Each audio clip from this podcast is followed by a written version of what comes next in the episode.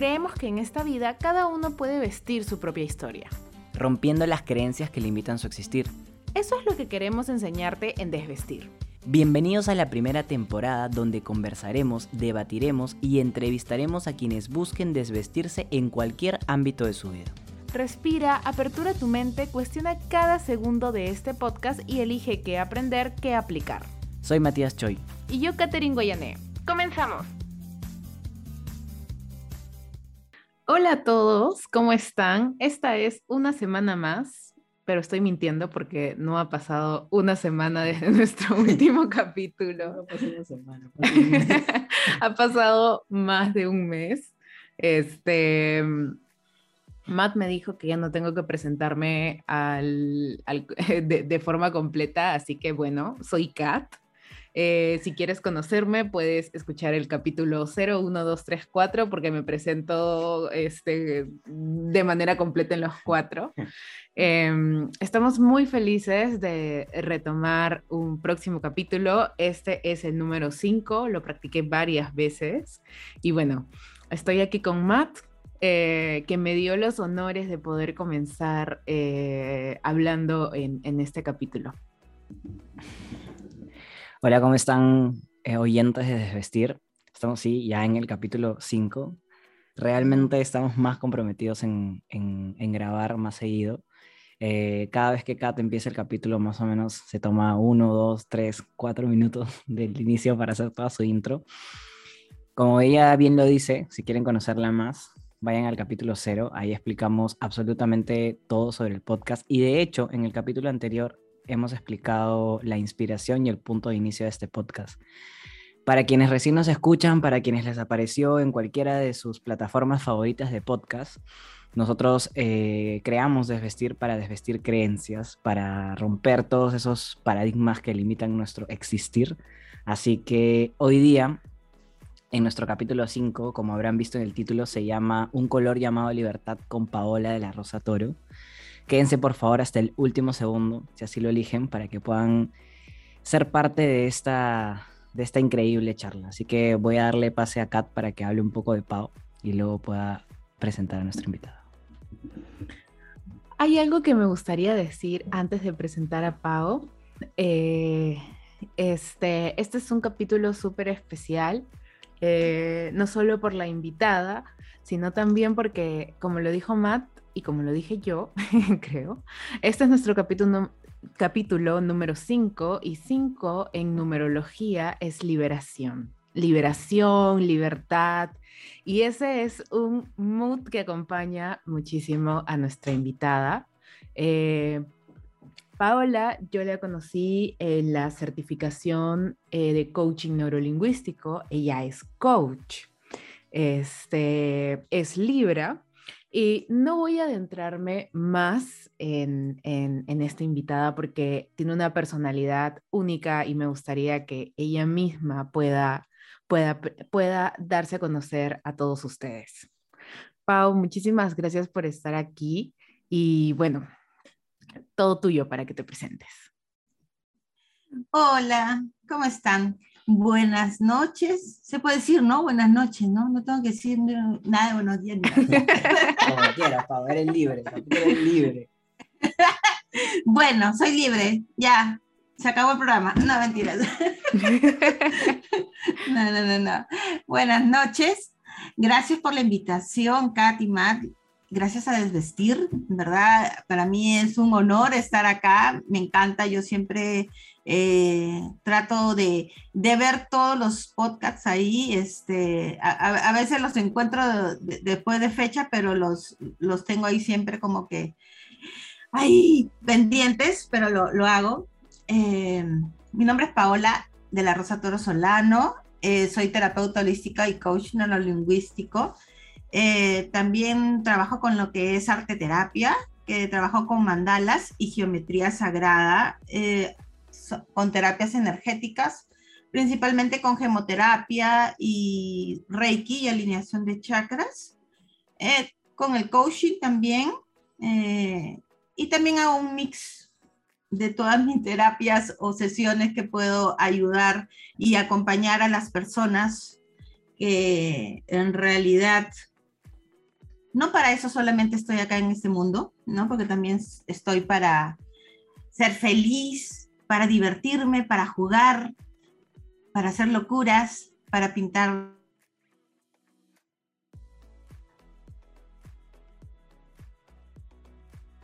y con libertad. A veces también, de alguna manera, siendo rebelde hasta conmigo misma y, juzgándome y viendo las cosas diferente. Eh, pero en sí, eh, una de las cosas principales y mi propósito es eso, ¿no? Acompañar a, las personas, quien lo desee y quien realmente lo también lo, lo necesite a, que vaya por ese camino, ¿no? El camino que es de regreso a casa, que es a nosotros, a esa esencia, a ese ser auténtico que no le importa nada y que puede hacer lo que quiere en la vida y que aunque le tilden de loco, aunque le tilden de, raro, aunque le tilden de oveja negra, como dicen, nada, es feliz y, y, hace lo que, lo que realmente desea y le llena, ¿no? Le llena y que, y que esté seguro que, lo que está haciendo es, este, es lo que quiere realizar en la vida. Y, no sigo más porque si no, si no me llevo el programa sola. no, está perfecto, está perfecto. Creo que de, esta forma nuestra audiencia entiende un poco más em, esta parte, ¿no? Esta parte de Pau y esta parte de coach, porque creo que que es un término que si bien se, ha repetido mucho en los últimos años, eh, muy pocas personas entienden lo que significa. Entonces me gustaría que le comentes a nuestra audiencia qué es para ti, para Paola de la Raza Toro, eh, ser coach y cómo, cómo lo relacionaste con el tema de ser ahora también terapeuta holístico. Sí, a ver, este coach en realidad no es ser terapeuta, no, no es ser psicólogo, eh, coach es de alguna manera eh, el ayudar a la, a la, otra persona, ¿no? A encontrar, muchas veces he escuchado que dicen su mejor versión, pero últimamente le escuché a una persona que dijo, mejor a juntar todas las versiones que tenemos. Y la verdad que me pareció mucho muy lindo y mucho mejor eso, porque en realidad, ¿por qué dejar mis otras versiones, no? Si también las amo y las quiero y las acepto y, y me encantan, ¿no? Así eh, tengan que todavía de alguna manera mutar y ser, y ser mejor, eh, puedo, puedo vivir con todas esas versiones, ¿no? Y juntarlas, ¿no? Porque en realidad eso es lo que somos, ¿no? Somos varias versiones, eh, es lo que es, y ni siquiera con nosotros mismos podemos compararnos, ¿no? Porque día a día, segundo a segundo estamos cambiando y estamos este, siendo mejores, nos equivocamos, caemos. Eh, y nos levantamos, ¿no? Y, segundo a segundo somos diferentes personas, ¿no? El coach lo que te va a ayudar es a, a sacar de ti eh, y a encontrar también las preguntas que tú las tienes, ¿no? Ahí las respuestas también. Te va a ayudar a, de alguna manera, a, a buscar eh, ese camino, ¿no? Que, es, que uno busca no, no haría el pasado, ¿no? Eh, sino a tomar impulso desde un poquito antes del, presente e ir hacia el futuro, ¿no? A encontrar metas, a encontrar objetivos, ver cómo lo puedes hacer, ¿no? De, eh, llevarte por ese camino, eh, que lo encuentres tú solo, ¿no? O sola, en todo caso, y, y que puedas este, realmente cumplir, ¿no? cumplir con lo que deseas, objetivos, metas, eh, como sueños, como desees llamarlo, ¿no?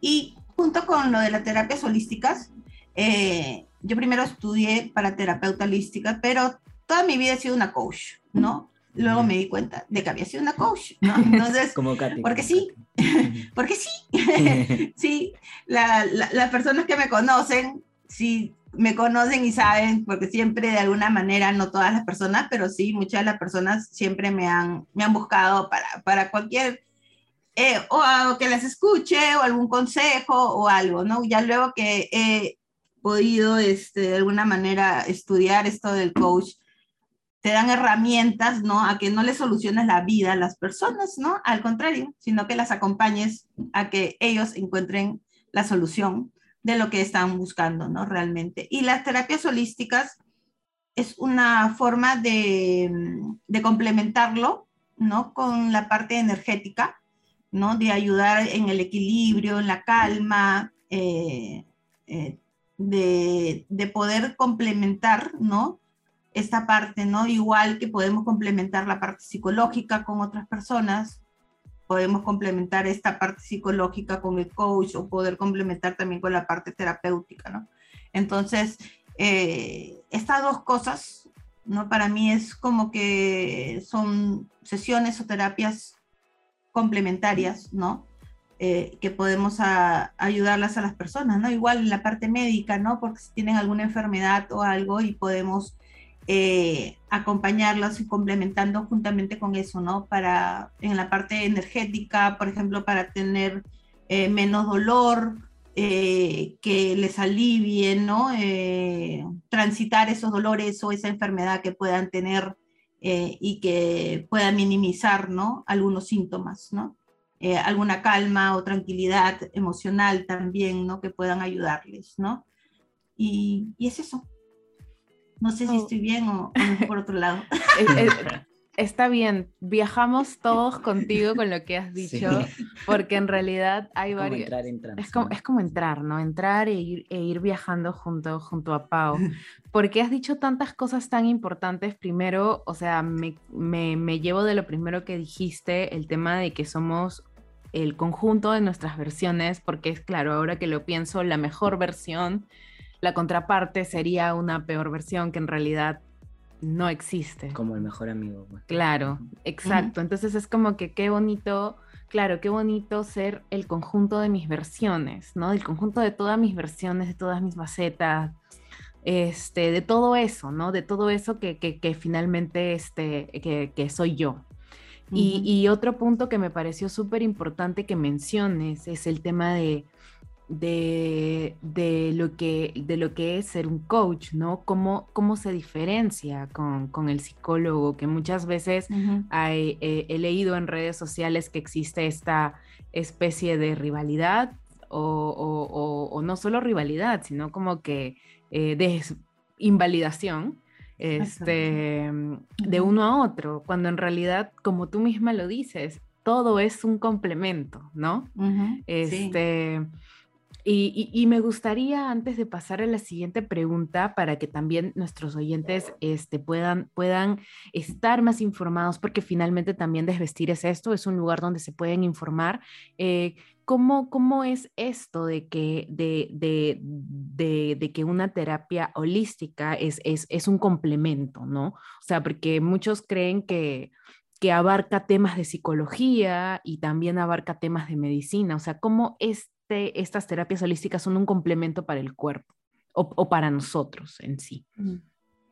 Claro, la parte médica, ¿no? Y la, este, y la parte de psicología, ¿no? Trabaja mucho con la parte física, ¿no? Y la parte emocional y mental, pues, ¿no? En la parte energética nos trabajamos con la energía, con los cuerpos sutiles que tenemos, ¿no? Eh, trabajamos con, con los chakras que están conectados energéticamente con los, este, los órganos de nuestro cuerpo y la parte nerviosa, ¿no? De alguna manera van a armonizar, van a equilibrar esa, ese cuerpo que tenemos eh, también alrededor nuestro, que es el aura, ¿no? Y los otros cuerpos sutiles que tenemos, ¿no? Es como un complemento, eh, por así decirlo, ¿no? La enfermedad primero pasa por los cuerpos sutiles, ¿no? Por el cuerpo emocional, por el cuerpo mental, hasta, hasta llegar ya al cuerpo físico, que es cuando se convierte en enfermedad.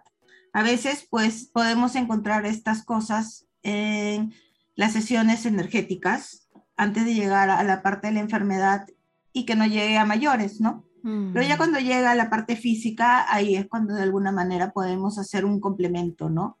Eh, como les dije hace un momento, podemos aliviar cualquier dolor, equilibrar, calmar, eh, ayudar también en eso, por ejemplo, de alguna manera con la parte de la arteterapia podríamos ayudarlos en el enfoque, en la concentración, en que tengan, tengan también un mejor ánimo, una mejor actitud, ¿no? Ante, ante esta adversidad que puedan estar pasando porque, por diversas enfermedades, ¿no? Entonces, ver de alguna manera diferente la enfermedad, eh, no como algo malo, ¿no? Si bien es cierto, uno puede estar eh, pasando por cosas malas, pero no verla de esa manera, sino al contrario, no verla de eh, por qué está sucediendo, para qué está sucediendo, este, eh, qué es lo que tenemos que aprender de todo esto, ¿no? si se está repitiendo tal vez también, ¿no? Entonces, todas esas cosas de alguna manera lo ve esta parte espiritual, ¿no? Que es la parte energética o la parte también de arte terapia, ¿no? Interesante y, qué importante todo lo que has mencionado, porque creo que también es, algo que le puede ayudar a todas las personas a, poder encontrar esta, diferencia entre uno y otro y sobre todo a lo que significa la parte de terapia holística y cómo es, un complemento para, el cuerpo. Algo que que se repite un poco quizás en, redes sociales, este, Pau, y, quizás esto ya es muy, un punto personal que, lo coloqué dentro del listado de cosas que, queríamos conversar dentro de la entrevista, y es que eh, me gustaría, y esta pregunta es para los tres, creo que cada uno lo puede responder. Puedes comenzar tú, luego Kat, y al final puedo comentarlo yo. Eh, ¿Qué significa para ti el miedo? O, o, qué crees que es el miedo? Desde Paola de la Rosa Toro. Uy, uy, uy, el, miedo.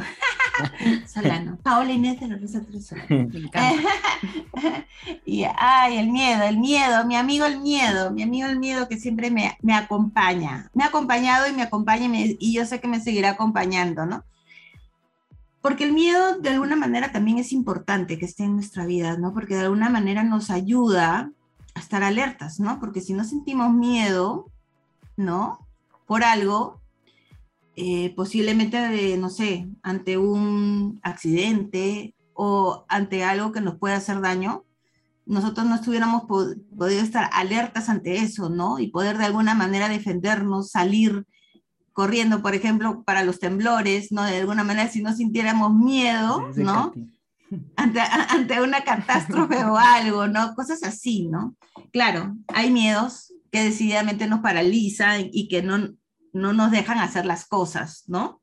Eh, si bien es cierto, antes, claro, yo tenía miedo y dejaba de hacer las cosas por eso, ¿no? Por miedo, porque simplemente decía, no, este, no me va a salir bien, no soy suficiente, eh, no me van a aceptar, eh, se van a reír de mí, todo eso era, o sea, son cosas que de alguna manera podemos ver que nos está trayendo el miedo, ¿no?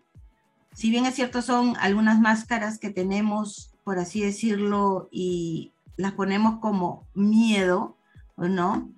Pero son varias cosas que hay que trabajar ahí, ¿no? El miedo nos enseña a, ver muchas cosas de, de nosotros mismos, ¿no? A ver cómo está nuestro autoconocimiento, nuestro amor propio, nuestra autoestima, a ver también cómo está nuestra confianza, ¿no? Eh, qué tanto creemos en nosotros, ¿no? Eh, el miedo también nos enseña de alguna manera a, a ver, ahora, claro, no es que también ya sobrepase el miedo y se acabó, no, no. Ahora lo que hago es traerlo, me siento, tomo un cafecito, a veces o un, a veces un tecito, ya cuando está muy necio, un vinito, para, que, para, que, para que pase más rápido, pero sí, ¿no?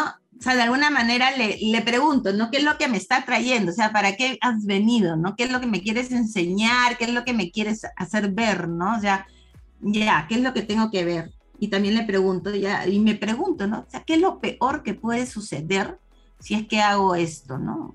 Ya, no sé, pues, ¿no? A ver, por ejemplo, antes de salir en redes, ¿no? Que para mí era también muy difícil, lo hice recién en la pandemia, ¿no? Para grabar este, videos, ¿no? Por ejemplo. Memoria de la vergüenza, ¿no? Sí, a pesar de que ya había tenido mi formación de payaso y había estado en teatro y me iba a hospitales y, y, y, hacía lo que hacía con, con, mi payasa, que es Pimpo y todo, igual me moría de la vergüenza, ¿no? De que, de que, claro, pues, ¿no? Estaba la vergüenza de que no fuera aceptada, de que se, de que se rieran, de que, de que los conocimientos que tenía no fueran suficientes, ¿no? Entonces, de que, qué, wow, en un en vivo y si me preguntan algo y no sé, qué horror, no, pues, no sabes, no sabes, tampoco no sabes todo, ¿no? No hay problema si no lo sabes, ¿no? Entonces, eh, de alguna manera es, es eso, no es hacer las cosas, pero también hay algo que hace poco me dije, ¿no?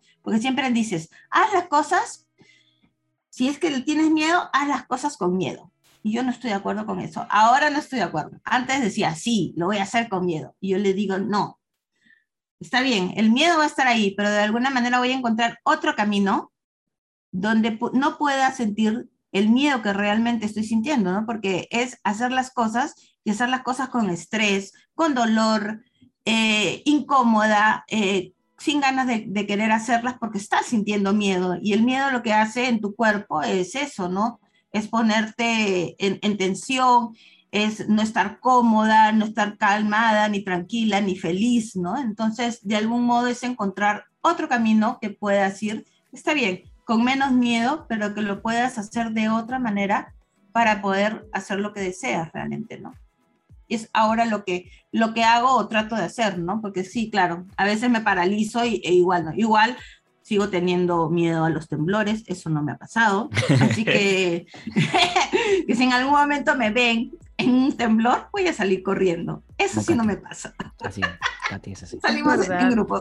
Es verdad, saldremos con Pau en grupo corriendo, porque yo también, yo le tengo mucho miedo a los temblores. Y, y, y, y yendo un poco, porque otra vez viajamos con Pau, este, me encantan las respuestas de Pau porque son un viaje. Em, mencionaste algo que me pareció muy importante, que es el tema de, o sea, este, mm, cómo a pesar de que tú hiciste tu taller de payasos, o sea, tú misma lo decías, no ibas a los hospitales, eh, te desenvolvías. Era como que algo que podía darte miedo era el tema de, las redes sociales, ¿no? De salir y, en un en vivo, no, saber una respuesta. Y me pareció interesante em, que mencionaste el tema de la aceptación, ¿no? ¿Crees que este, este tema de la aceptación en el caso de redes sociales podría ser como el principal temor de muchas personas? para poder, este, digamos, no sé, un emprendedor, alguien que quiere soltar sus páginas, podría ser como que el principal, eh, digamos, como que punto para, o el principal temor de estas personas para poder, para, no sé, ponerse en acción? Sí, ¿no? Porque, bueno, en realidad la aceptación, antes de la aceptación está un poco esto, ¿no? El que fue lo que, lo que desencadenó esta pandemia en mi vida, ¿no? Eh, fue la primera vez que pude estar sola frente a mí sin, sin tener que, quedarme, este, no, que tengo que ir a trabajar, no, que tengo que en este taller, no, que tengo esto, no, que tengo acá, no había nada que hacer que solamente estar conmigo.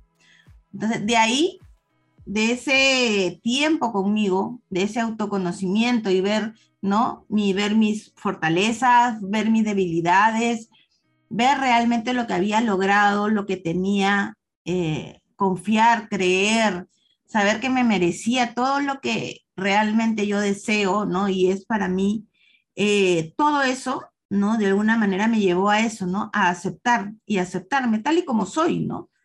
Con errores, con virtudes, este, con imperfecciones físicas, emocionales, mentales también. Aceptarme totalmente, ¿no? Eh, y, aceptar que realmente hemos venido acá a, eso, a, seguir y día a día en, mejora, ¿no? No que realmente de un día a otro vamos a ser excelentes personas, porque si no, ya no seguiríamos por aquí, pues, ¿no?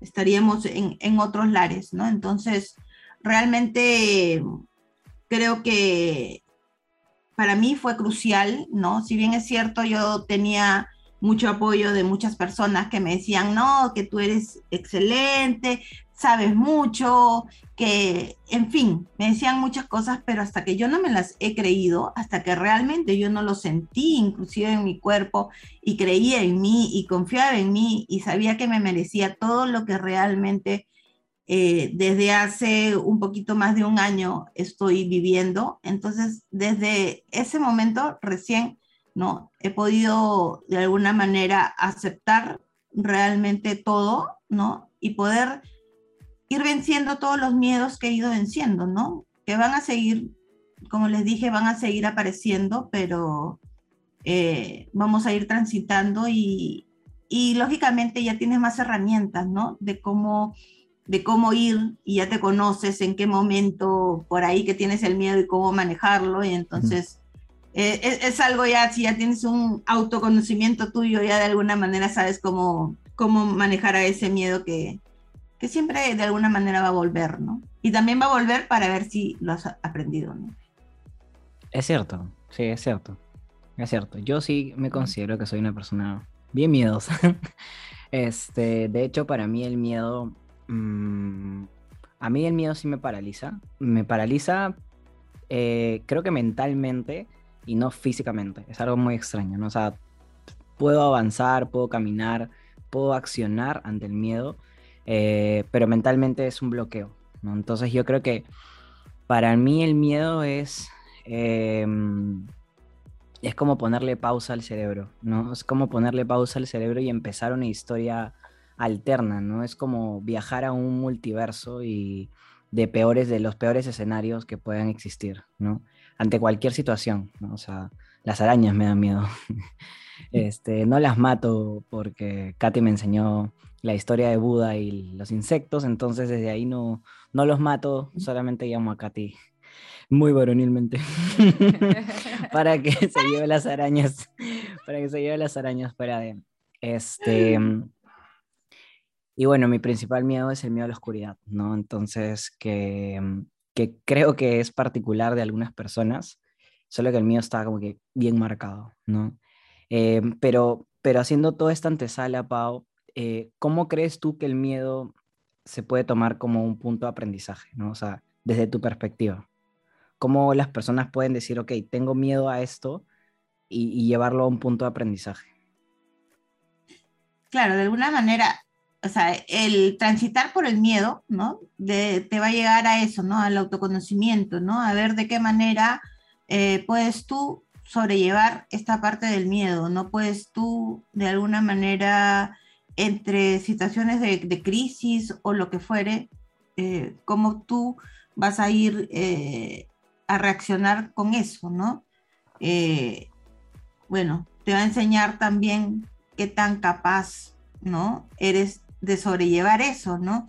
Que a veces eh, uno mismo se dice, hoy soy una miedosa y, realmente no lo puedo hacer, ¿no? Entonces, pero cuando ya comienzas a, ¿cómo se llama? A sobrellevar todo esto y ves que has podido ir pasando miedos, o sea, yo también, o sea, yo tenía miedo a la oscuridad, ¿no? A, a mis 40 y, años, porque todavía no cumplo 49. Todo este año he dicho que tengo 49. Estamos, estamos a poco, A los 48 años, tampoco a poco, poquito. Eh, o sea, y hasta hace unos meses no podía dormir con la luz apagada, ¿no? Claro, he tenido que ver algunas cosas y eso era algo que tenía que trabajar de, de, de mi pasado, ¿no? Y lo trabajé. Y hay días que, que ahora duermo con la luz apagada, que es la mayoría, y hay días que también me digo, sabes que hoy día no quiero dormir con la luz apagada y duermo con la luz prendida y me doy ese, ese, ese respiro de poder hacerlo y no tiene nada de malo, ¿no? Ni me juzgo, ni nada, y ni tampoco me da vergüenza en decirlo, sino simplemente no, pues no me da la gana de, de dormir con la, con la luz apagada hoy día y duermo con la luz prendida, pues no, que eso generalmente pasa cuando hay temblorcitos. y luego de los temblorcitos pasa unos días para poder dormir, ¿no? Normal, pero, pero no, o sea, yo, yo, yo pienso que el, el miedo siempre, siempre nos va de alguna manera a, ayudar a ver realmente este, de qué estamos hechos, ¿no? ¿Qué es lo que realmente somos capaces de hacer, ¿no? Y cómo sobrellevamos este, ese momento, ¿no? Ese tránsito, ese proceso que, que nos, que tenemos que pasar para, para pasar ese miedo, ¿no? No superarlo ni dejarlo, sino al contrario, pasar con él, ¿no? Este, pasarlo y, y este, así de la manito, ¿no? Y, para que él también vea, ¿no? Que lo podemos hacer, ¿no? Y, aunque estemos con, con, miedo, vamos, pero, pero por el camino que realmente nos sintamos cómodos, ¿no? Sí, que, que sí, justo yo algo que, que he aprendido del, del, miedo es, o que me ha enseñado, mejor dicho, el miedo, es a no invalidar otros miedos, ¿no? Porque creo que eso parte mucho de cuando era niño que escuchaba a muchos adultos invalidar los miedos de un niño, ¿no? Y en verdad siento que cuando se invalida un miedo se refuerza el miedo de la persona, ¿no? Entonces, eh, sí, o sea, me invalidaron tanto el miedo a la oscuridad como que no pasa nada, no pasa nada, pero en cada uno sí pasa algo, ¿no? Entonces creo que es totalmente válido todos los miedos que existan, ¿no? O sea, absolutamente todos los miedos, insectos, oscuridad, temblores, gritos. Inyecciones. sí, inyecciones, agujas, creo que en realidad cuando comenzamos a validar los miedos, le, damos este punto de importancia a las emociones de las otras personas, ¿no? Claro.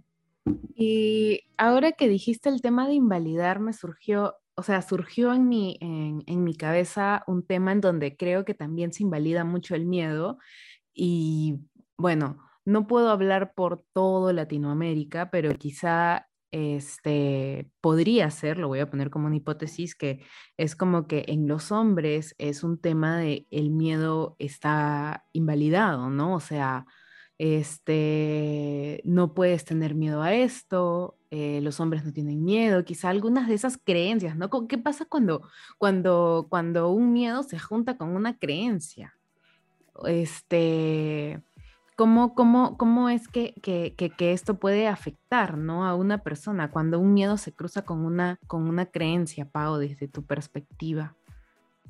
Claro, ¿no? O sea, como tú dices, es el hombre, ¿no? El hombre tiene que ser el fuerte, no puede sentir, no puede ser vulnerable, no puede llorar. Eso.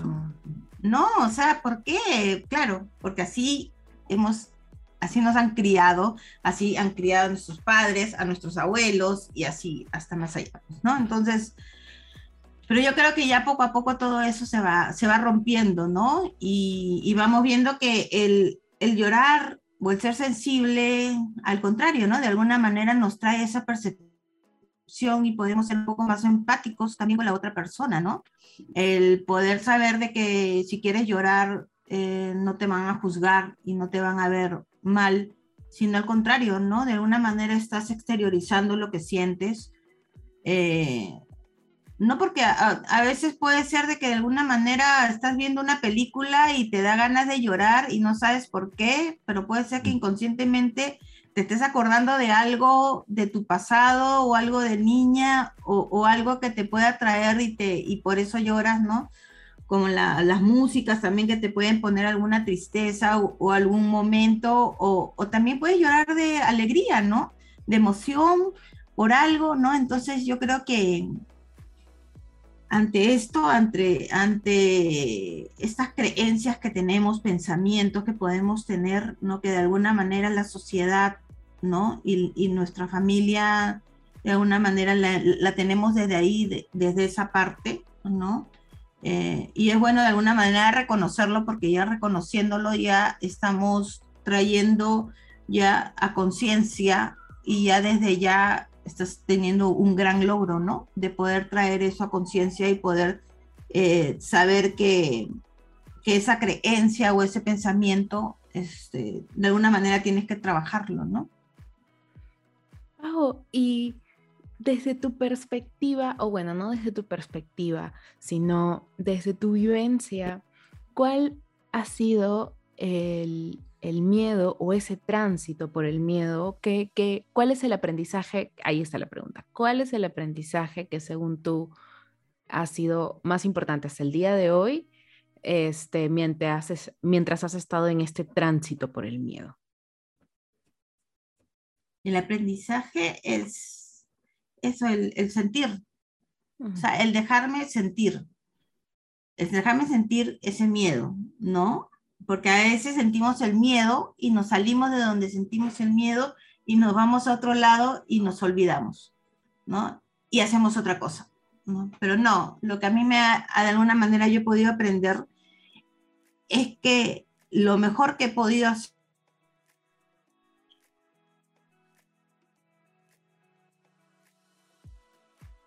este, algo, algo mal, este, y, pero, pero me hace este, de alguna manera ir en, el camino y en el proceso y poder eh, pasar y aprender, ¿no? Aprender de cada momento, ¿no?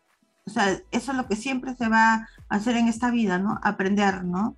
Eh, sí, a veces es difícil transitar esos miedos, esas sombras, ¿no? pero si no lo hacemos de alguna manera no llegamos a, ese, a esa parte que es el amor, que es la luz, ¿no? E, esa parte que, que nos trae también la, la, felicidad, ¿no? Que es lo que queremos, ¿no? Nos estamos perdiendo de, de que nuestros sueños se cumplan, de las metas y los objetivos, ¿no? Sí, es cierto. Creo que, creo que como tú lo mencionabas al comienzo, Pau, cada uno elige cómo transitar ese miedo. Y quizás el paso a empezar esa transición es lo más difícil. Ya cuando estamos en la transición en sí, las cosas comienzan a fluir muchísimo mejor. ¿no? Sí, em, algo, algo que quería aumentar y, y era que, que como un algo que yo de alguna manera aprendí fue que cada persona a su tiempo lo va a hacer y hay que respetar eso, ¿no? O sea, que es bonito que de alguna manera tengas a otras personas que, que puedan ayudarte en ese tránsito, pero que también tengan ese respeto a que esa persona a su tiempo lo va a hacer y en el momento oportuno y cuando lo decida, y más que lo decida cuando esté realmente preparado, ¿no? En todo, ¿no? Realmente, no solamente con el miedo, sino con todo lo que pueda eh, querer hacer una persona, ¿no? Ahora sí. Qué importante, Pau. No, en verdad, o sea, para, para, para que la audiencia lo pueda este, entender, hasta aquellos que están ahorita en, este segundo del podcast, eh, hemos hablado de, la importancia de, no invalidar los miedos de otras personas porque se refuerza este punto del miedo, lo importante que es el transitar el miedo. Y, o sea, y como menciona Pau, no es una carrera, ¿no? es una carrera a ver quién llega primero y todo, tengo mi medalla, ¿no? De ya superé este miedo. Quizás es un miedo que va a vivir con nosotros siempre, solo que como dice Pau, bajo diferentes escenarios, ¿no? A veces puede ser tomándote un café, a veces puede ser tomándote un vino, una cerveza, lo que te sea mejor. Entonces, eh, qué importante, Pau. Creo que, creo que esta es una lección valiosísima para todos los oyentes que en este segundo están en el podcast porque creo que el miedo es, es, es, es, es algo con, con, que está presente en nuestra vida, ¿no? Y que si, si logramos desarrollar esta capacidad de conversar con el miedo, todo es distinto, ¿no? Cambia la perspectiva, ¿no? Creo que es así, ¿no? Es un poco, un poco ese punto. Lo que, lo que nos lleva a este otro bloque, ya para salirnos de los miedos, para salirnos de, este punto. Hay que agradecerle igual. Este igual hay que agradecerle este tránsito de, los miedos.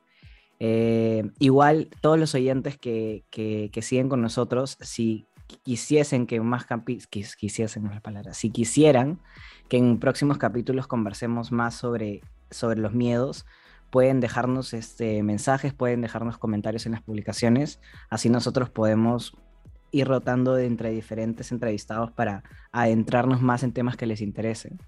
Y ahora sí, para ir al siguiente bloque, hay, un, hay, un, hay dos palabritas que también se han vuelto populares en redes sociales, que es el tema del amor propio.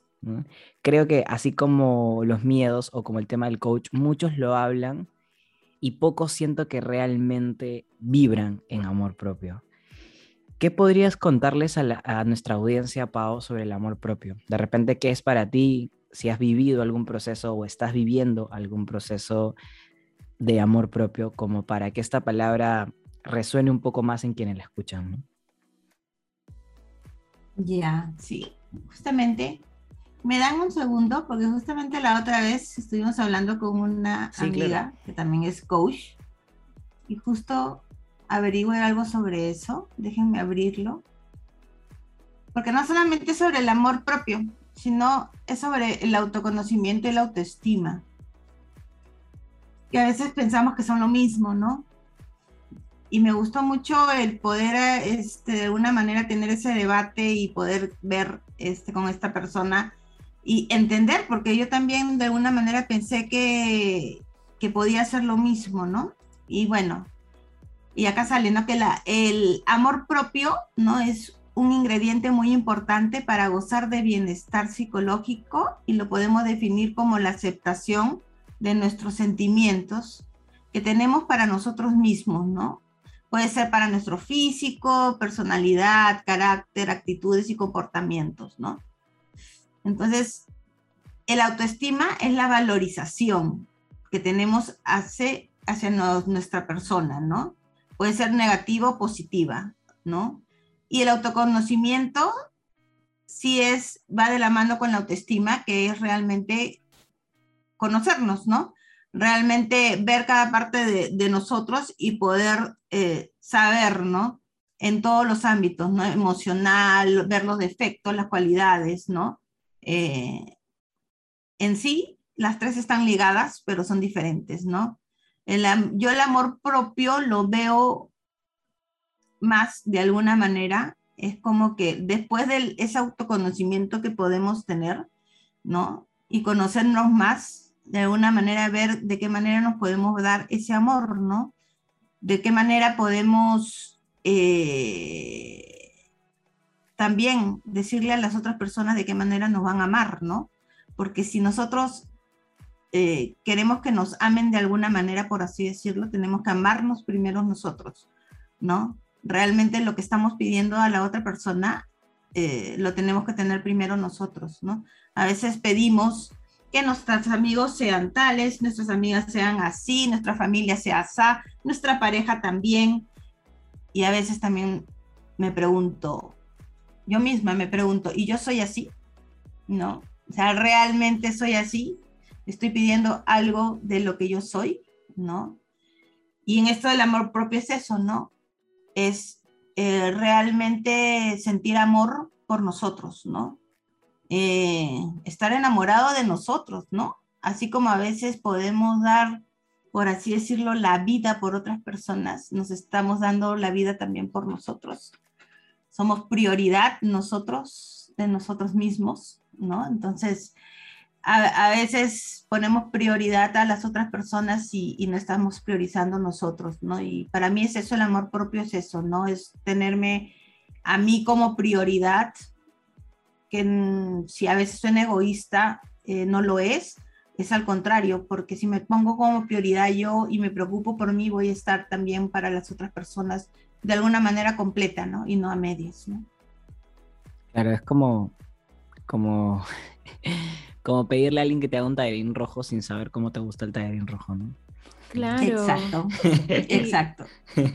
Y, me vino una pregunta a la mente, Pau. ¿Qué pasa si una persona, porque, porque este tema del amor propio es tan, pero tan poderoso que quizá, em, o sea, es muy importante decir uno, o sea, es importante decir me amo, me acepto, em, pero a veces es difícil interiorizarlo y, y, lo digo hasta por experiencia propia.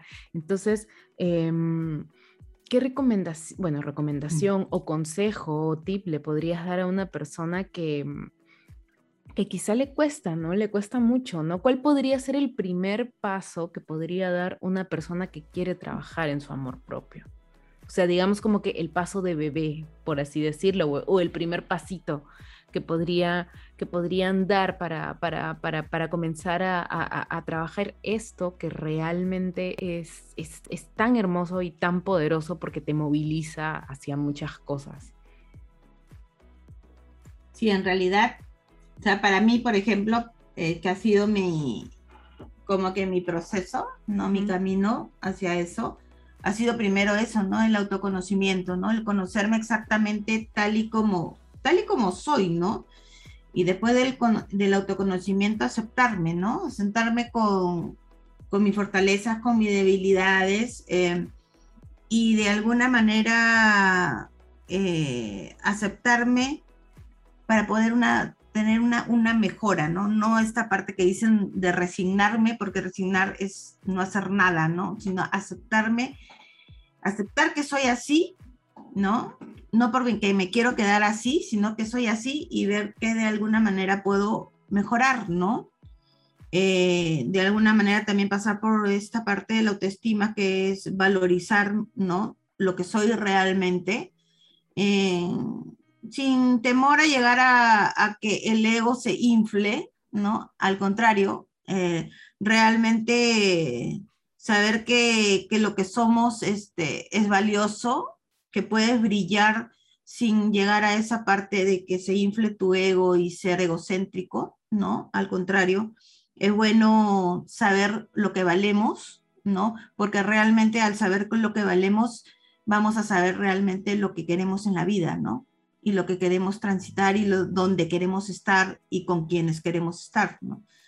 Y yo creo que de ahí, si bien es cierto, puede venir otras, otras partes, de alguna manera eso te va a ayudar a que el amor propio, ¿no? Eh, ese amor eh, que para mí es un enamoramiento igual, porque de alguna manera es, este, es conocerte, ¿no? Es valorarte, es preguntarte también qué es lo que quieres, ¿no? Y, se va a ir, y va creciendo, ¿no? Y, para mí no tiene término, ¿no? Para mí no, este, no es que ya este, alcanzaste el, esta parte del amor propio y ya se acabó, ¿no? No.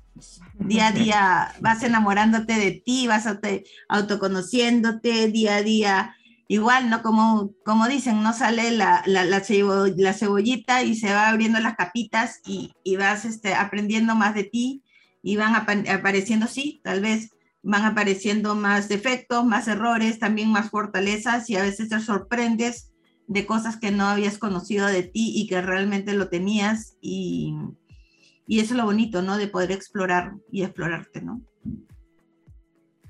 Este tema que mencionas de explorarte es, es, es, es un término muy importante. Creo que creo que a veces el piloto automático que, podemos vivir en el día a día no nos permite explorarnos o, a veces nos llenamos de tantos pendientes. Este, ahora creo que, bueno, voy a hablar a título personal porque no puedo hablar por todos los oyentes, este, pero a veces nos llenamos de tantos pendientes durante el día que no nos dejamos tiempo de sentir, ¿no? De sentirnos, de explorarnos, de saber esa pregunta tan importante que dijiste, ¿qué queremos, no?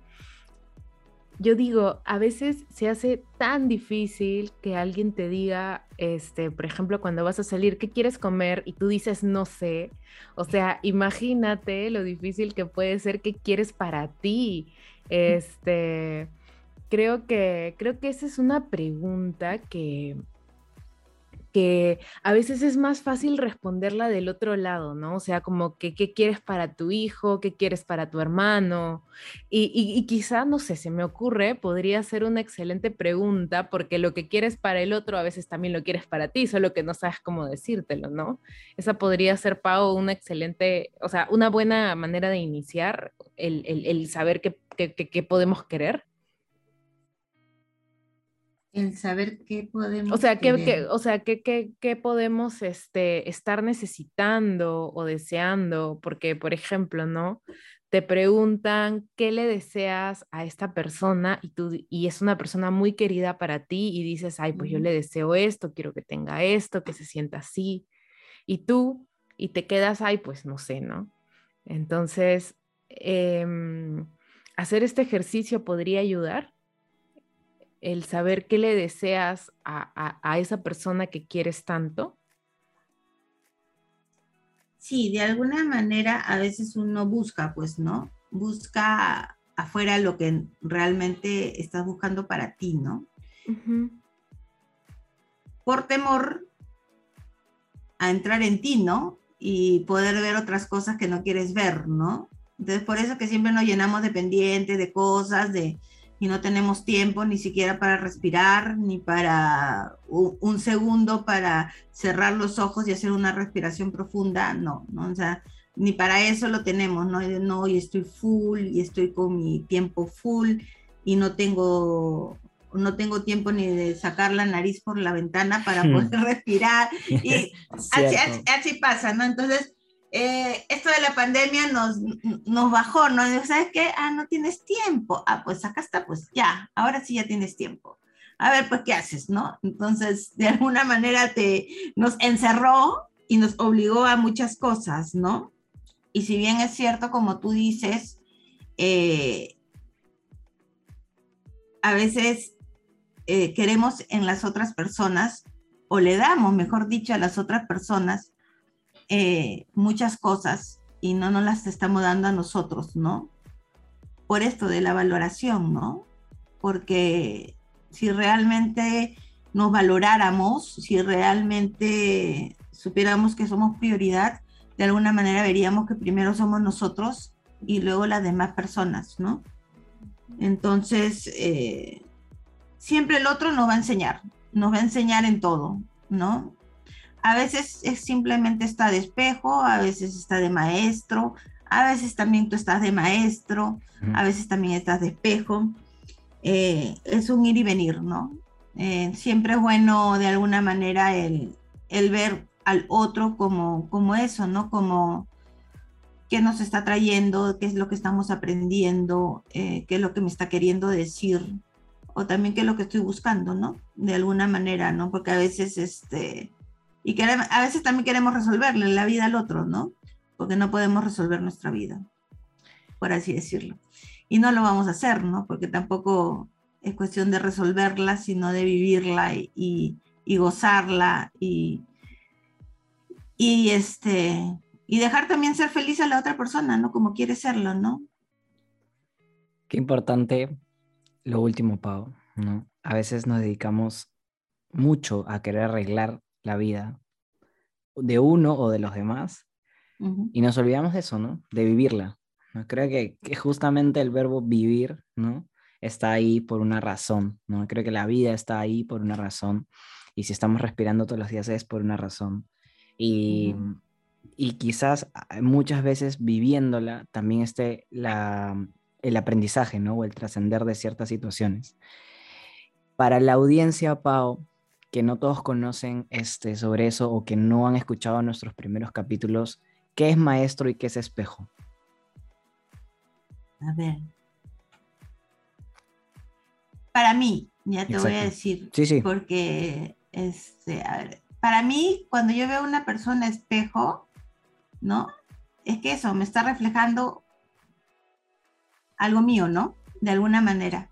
Y el ser maestro ahí sí no, no me está reflejando si de alguna manera estoy aprendiendo algo de, esa persona. En los dos casos aprendo, pero en el otro, tal vez la persona no sepa que lo está haciendo, ¿no? Y simplemente, no sé, este, grita la persona, eh, vocifera, y a mí me duele y digo, hoy me está gritando a mí, no, en realidad no es que te está gritando a ti, está gritando simplemente para que tú te des cuenta que por qué te está doliendo, qué es lo que ha pasado tal vez en, algún momento de tu niñez o de tu adolescencia o algo que te está trayendo algún recuerdo, tanto físico como emocional, porque también la piel este, y el cuerpo físico también se llena de, de estos recuerdos, de estas cosas que podemos sentir, ¿no? Entonces, y el maestro, si bien es cierto, nos enseña, ¿no? Este, que es casi igual, pero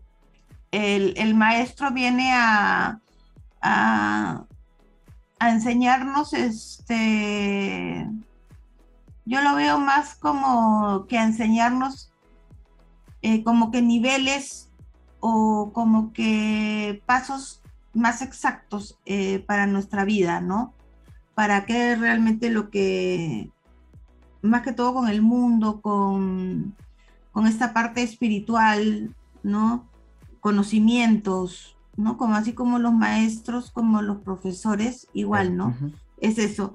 Al espejo lo veo más con la parte de, de las emociones, la parte del sentir, ¿no? Eh, esa parte más, este, más íntima, por así decirlo, ¿no? Así lo veo yo. Curioso, curioso porque el sábado me, me tatué una frase relacionada a eso, ¿no? O sea, me, me tatué una frase que dice, gracias a todos los maestros que elegí en mi vida. De hecho, al principio la frase era distinta, ¿no? Este, era gracias a todos los que me dijeron que no. Sin embargo, me hacía un poco de ruido eh, cómo terminaba, sentía que no, no, era, no era parte de mí. Sin embargo, la palabra maestro surgió mm, creo que una hora antes del tatuaje. Eh, y es por lo que mencionas, O sea, Em, a veces me he quedado, creo, medio estancado en situaciones en mi vida por renegar de personas o de momentos o de situaciones. Cuando le cambias el chip, es tal cual la frase, ¿no? De verlo o medio lleno o medio vacío, ¿no? Dependiendo la perspectiva en la que lo quieras ver o dependiendo de la perspectiva que veas a una persona, te cambia un poco el foco, ¿no? Desde la persona con la que puedas haber peleado, discutido, eh, terminado una relación, empezado una relación, un conflicto con algún familiar, etc., em, nos enseña. Alguien nos puede dejar la lección de la paciencia, alguien nos puede dejar la lección de, oye, me falta trabajar en mi amor propio, ¿no? Si me ha afectado esto porque quizás no, estoy, no, no me fortalecía en esto, en esto, en lo otro. O hasta vivir, ¿no? Creo que nos pueden enseñar a eso, a vivir. Em, importante, Qué importante que las personas que están escuchando en este momento lo de espejo y de maestro em, puedan resonar, ¿no? Puedan resonar en eso y puedan llevarse estos dos términos que les aseguro les va a servir para mucho, los va a ayudar en muchísimas, muchísimas situaciones. Pues yo solo puedo decir que los dos maestros más grandes de mi vida, la maestra más grande, la tremenda maestra, la big maestra de mi vida ha sido mi madre. Este, y le digo big maestra porque es la que me ha traído más aprendizajes de todos los que he podido, de los que, bueno, ni siquiera pedí, ¿no? Porque yo, no, no es que ni siquiera pedí, sino que yo los pedí y ya en algún momento, en un próximo capítulo, les vamos a, comentar cómo es eso de lo que pedimos antes de nacer. Este, que también es un tema súper, súper interesante, pero uy, no, si lo hablamos hoy día nos vamos hasta mañana. pero, pero sí, este, estos dos términos yo creo que creo que te pueden ayudar mucho a cambiar este, un poco la, la perspectiva que, que, puedes tener sobre una persona que, de inicio te puede generar incomodidad, pero esa incomodidad, como ya hemos mencionado, con el miedo te moviliza. Este, y, y, gracias, Pau, por allí, por interiorizarlo, porque eso es algo que, creo que le va a ayudar mucho este, a nuestros oyentes. Y ahora, yendo ya, transitando, fuimos por el miedo, fuimos por el amor propio, la aceptación, y queremos preguntarte, Pau, esta frase que tienes, que es la que este, abrió este capítulo de podcast, un color llamado libertad, es la frase que acompaña tu marca personal. Eh, ¿Qué significa esto para ti? ¿Qué sientes cuando la expresas, la lees, la escuchas? A ver, bueno, primero, esa frase la, por así decirlo, la hice conjuntamente. La hicimos, porque la hicimos, con ustedes, ¿no? Eh, creo que realmente es este, es un eslogan conjunto. Así yo lo veo de alguna manera que son ustedes parte de, mi emprendimiento. Eh, y la verdad que eh, eso surgió, ¿no? De un proceso de marca que para mí fue un proceso de como coach, como siempre les he dicho a ustedes, ¿no? Y que creo que sigue siendo como un proceso porque cada cosa que veo con ustedes es, es un proceso, es un caminar. Y esto que es este, un color llamado libertad, un color. Si bien es cierto, a mí me encantan los colores, ¿no? Eh, consta. ¿No? y pueden ver en mi, y pueden ver en mis redes, este, pero yo pienso, claro, ¿no? Como están hablando de, por así decirlo, de una persona, es un color llamado libertad, ¿no? Es como que si sea un color llamado Paola, ¿no? Y Paola, como es? Libre, ¿no? Y de alguna manera, eh, sí, es lo que es eso, ¿no? El, cuando lo leo, lo escucho, es eso, ¿no? Eh, soy yo, Paola, no importa aunque diga hay un color, es llena de colores en, libertad, que es como que realmente yo, yo me siento, ¿no? Con los colores, que los colores para mí son como las cosas que voy viviendo el día a día, los tránsitos, los procesos, eh, eh, los colores son los que me, me, dan vida, ¿no? De alguna manera me mueven, ¿no? Me mueven y son las cosas del día a día que también me mueven, ¿no? La libertad para mí de alguna manera es eh, tener esa libertad de poder hacer lo que yo quiera, ¿no? Poder decir, poder hacer, eh, estar donde yo deseo realmente. Eh, de alguna manera también hacer las cosas a mi manera, ¿no? Y creo que cuando uno realmente vive con, con eso, ¿no? Del, de realmente hacer y vivir este, tu vida desde, desde adentro de lo que tú quieres, te encuentras con las personas indicadas, ¿no? Que fue como cuando yo me encontré con ustedes y pude ver toda esta parte de, mi marca y poder este, ahora transitar y ver otras cosas también y juntos aprender, ¿no? Porque creo que es eso, seguimos aprendiendo, ¿no? Yo también abriéndome a, otras cosas, ¿no? Y este, eh, y es bonito porque esta parte de, de la libertad también de alguna manera me lleva a la liberación, ¿no? A la, a la liberación de, de todo lo que me pueda este, estar bloqueando, ¿no? Creencias, miedos, a, como que cuando uno está en un globo y, rompe el globo y sale, ¿no? Y sale en libertad a salir de, de, esa jaula, de esa caja, a salir de, la estructura, también de la perfección que, me, que he tenido por, por muchos años y que a, veces todavía sale, pero a realmente disfrutar la vida eh, simple, ¿no? Y no, y no este, complicarnos nada, como a veces nos complicamos la vida, ¿no? Entonces vivirla simplemente en, en eso, en libertad, en eh, libres, pero con respeto siempre, pero libre, ¿no? Si yo tuviera que ponerle un color a la libertad, sería el color café. no solamente por el, no solamente por el, eh, bueno, no solamente no, sería mentir. En realidad es por, porque es mi bebida favorita Em, el café para mí, más allá del, gran sabor que tiene la bebida, es, em, es ese espacio, ¿no? Para mí el café genera un espacio particular, genera un momento específico, genera diferentes eh, emociones, ¿no? Yo siento que, que cada tipo de café es una conexión diferente con una emoción.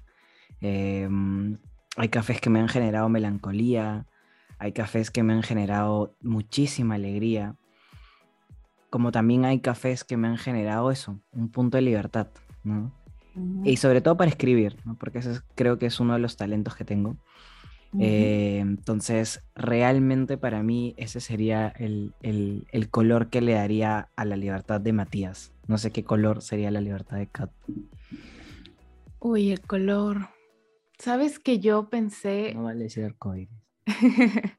no, no, no, porque ese ya es de Pau. A mí el prim- No, el mío no, el mío es el azul, por si acaso. Ah, el azul. El mío. el- Me el gustan mío- todos los colores, pero el azul en especial. El azul. El azul es un color que a mí también me gusta bastante. Eh, y el color que a mí eh, me, me- me- me da, eh, este, o bueno, me refleja libertad es el blanco. De hecho, em, el blanco es la ausencia de color. Sí, pues el blanco es la ausencia de color, pero es para mí el color que da libertad. De hecho, mi cuarto es blanco. Bueno, no es mi cuarto, ahora es nuestro cuarto. nuestro cuarto es blanco, pero es porque yo lo pinté blanco antes de que, de que Matt llegara. Este, eh, sin embargo, la mayoría de cosas que compro como para, eh, como muebles, son blancas y es porque es un color que me parece que hace que todo se vea más grande. Este, y es un color que me transmite paz. Me gusta mucho el, el blanco porque es un color que me transmite paz. Yo he cambiado de color, eh, fa- este, de color que me da libertad, porque si me hubieras hecho esta pregunta a los 15, yo hubiera dicho el turquesa. Pero transitó el turquesa y ahora es el blanco. Bueno, no sé, eh, en realidad creo que, creo que sí, ¿no? Es por momentos, por estadios, ¿no? Antes me gustaba mucho el morado, ahora me perturba un poco. Eh, pero sí, o sea, yo creo que cada uno tiene una experiencia, una anécdota que conectar con un color y finalmente te transmite libertad, alegría, tristeza, mm, enojo, ganas de llorar, así como cuando escuchas una canción. Ujú. Y ahora que hemos llegado ya al final, estos últimos minutos del capítulo, hemos conversado realmente de, puntos que al- al- a todos los oyentes de Desvestir les va a gustar mucho. Em, aquellas personas que aún no escuchan el capítulo cero, Desvestir es un podcast para hablar de cualquier tema, de múltiples temas, de tener toda la libertad de conversar, de debatir no que no, no, no tener invitados que piensen como, como Cato, como Matías, o que piensen como piensa desvestir, sino que este sea un espacio para conversar de todo, para desvestir creencias, para desvestir paradigmas y un espacio libre de conversación, un espacio libre para conocernos, conocer a la audiencia y hablar del tema que fuere. ¿sí? Totalmente a destiempo, totalmente sin la coyuntura de vida. Y para finalizar, Pau, nosotros estamos implementando un mini bloque con nuestros entrevistados, con una pregunta totalmente random, con una pregunta totalmente fuera de sí. Pero esta vez no me gustaría salirme tanto del foco porque siento que hay ahorita un sentimiento tan fuerte con lo que hemos conversado que sí me gustaría preguntarte qué comida o qué momento del día sientes que te da libertad cuando comes algo o cuando estás en algún momento dices, uff, me siento libre?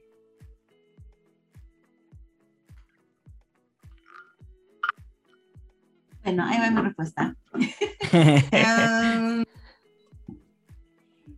¿Cuándo me siento libre? Cuando duermo.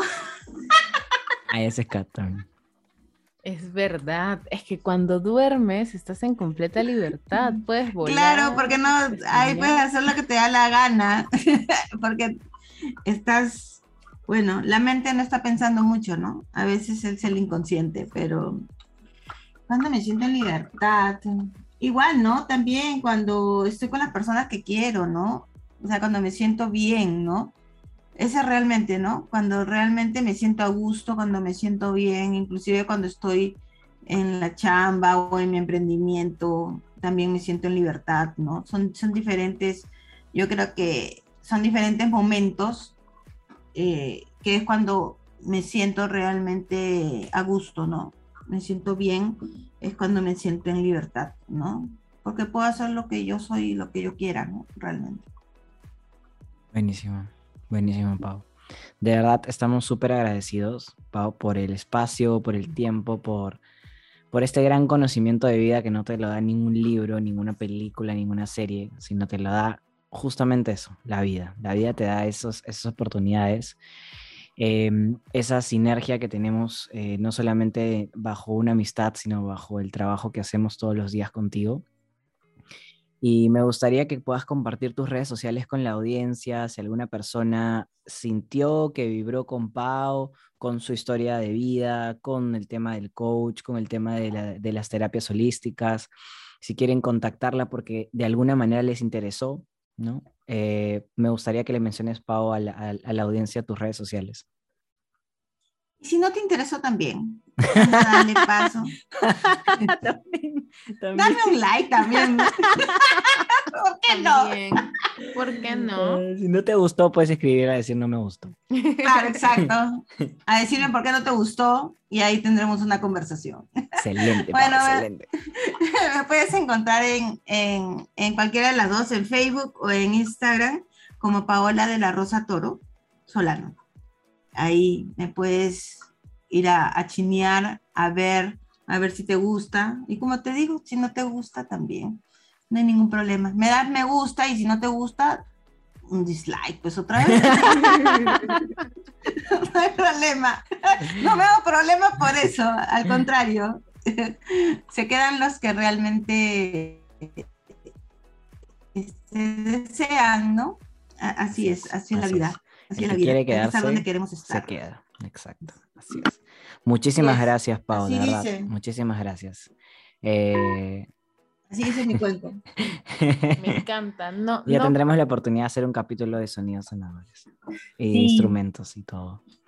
Ya veremos cómo hacer la logística. De verdad, Pau, muchísimas gracias. Eh, eh, como te digo, realmente nos sentimos súper contentos de haber podido tener este espacio contigo, de haber hecho esta conversación. Eh, siento que hasta en este punto se ha hecho un gran punto de aprendizaje a nivel de miedos, a nivel de amor propio, a nivel de autoconocimiento, momentos súper importantes, ¿no? no solamente por la coyuntura, sino por cómo se está transcurriendo la vida en estos últimos años. Realmente te lo agradezco, Pau, de corazón a corazón. Y a toda la audiencia, a todos los que están conectados hasta, ese hasta este segundo, gracias por elegir quedarse hasta el final, porque el quedarse hasta el final es una decisión. Pueden escribirnos en nuestras redes sociales. Ahorita estamos mucho más activos en Instagram que en, otra, en otra red social. Van a encontrar el podcast en cualquiera de las plataformas de podcast que quieran escucharlo, ya sea que nos estén escuchando de Apple Podcast, Spotify, y de donde nos están escuchando, sería bueno que si nos mandan una recomendación de tema, nos digan de dónde nos escuchaste para saber qué plataforma nos está funcionando mejor. Este, y nada, de verdad, muy agradecido con la audiencia. Pues nada, eh, me dejaste solo para decir gracias. Pero espera, eh, Pau quiere decir algo más, creo. Sí, por favor. Sí, no, quería agradecer, no les he agradecido, quería agradecerle a los dos, a Katia, Mata, de decir gracias también a su audiencia, audiencia que va a ser ahora mi, mi, este, ¿cómo se llama? Mi público, los espero por allá, ya saben. Y les quería, les quería decir algo último, que no, no, que no me crean todo lo que les digo, inclusive duden de ustedes mismos y, y siempre sean así, no todo lo que pensamos, decimos, sentimos es verdad. Siempre hay algo ahí. Y pregúntese siempre. Gracias. Gracias, Pau. Y eso que has dicho, y solo para cerrar, es súper importante porque eso también es un, este, pilar. pilar de desvestir. Duden de todo lo que decimos, cuestionennos y escríbanos en nuestras redes cuestionándonos este, todo. Todo. Si no tenemos la verdad absoluta, no somos los reyes ni las reinas de la razón. Eh, y como dice Kat, invitadísimos a dudar, invitadísimos a debatir, invitados siempre a cuestionar porque no existe una verdad universal, existen diferentes puntos de vista. Así que muchísimas gracias hasta este segundo. Nos despedimos y realmente nos vemos en una semana.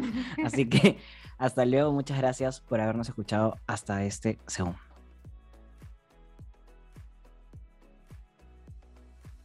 Esto fue Desvestir, un podcast en el que celebramos cada logro.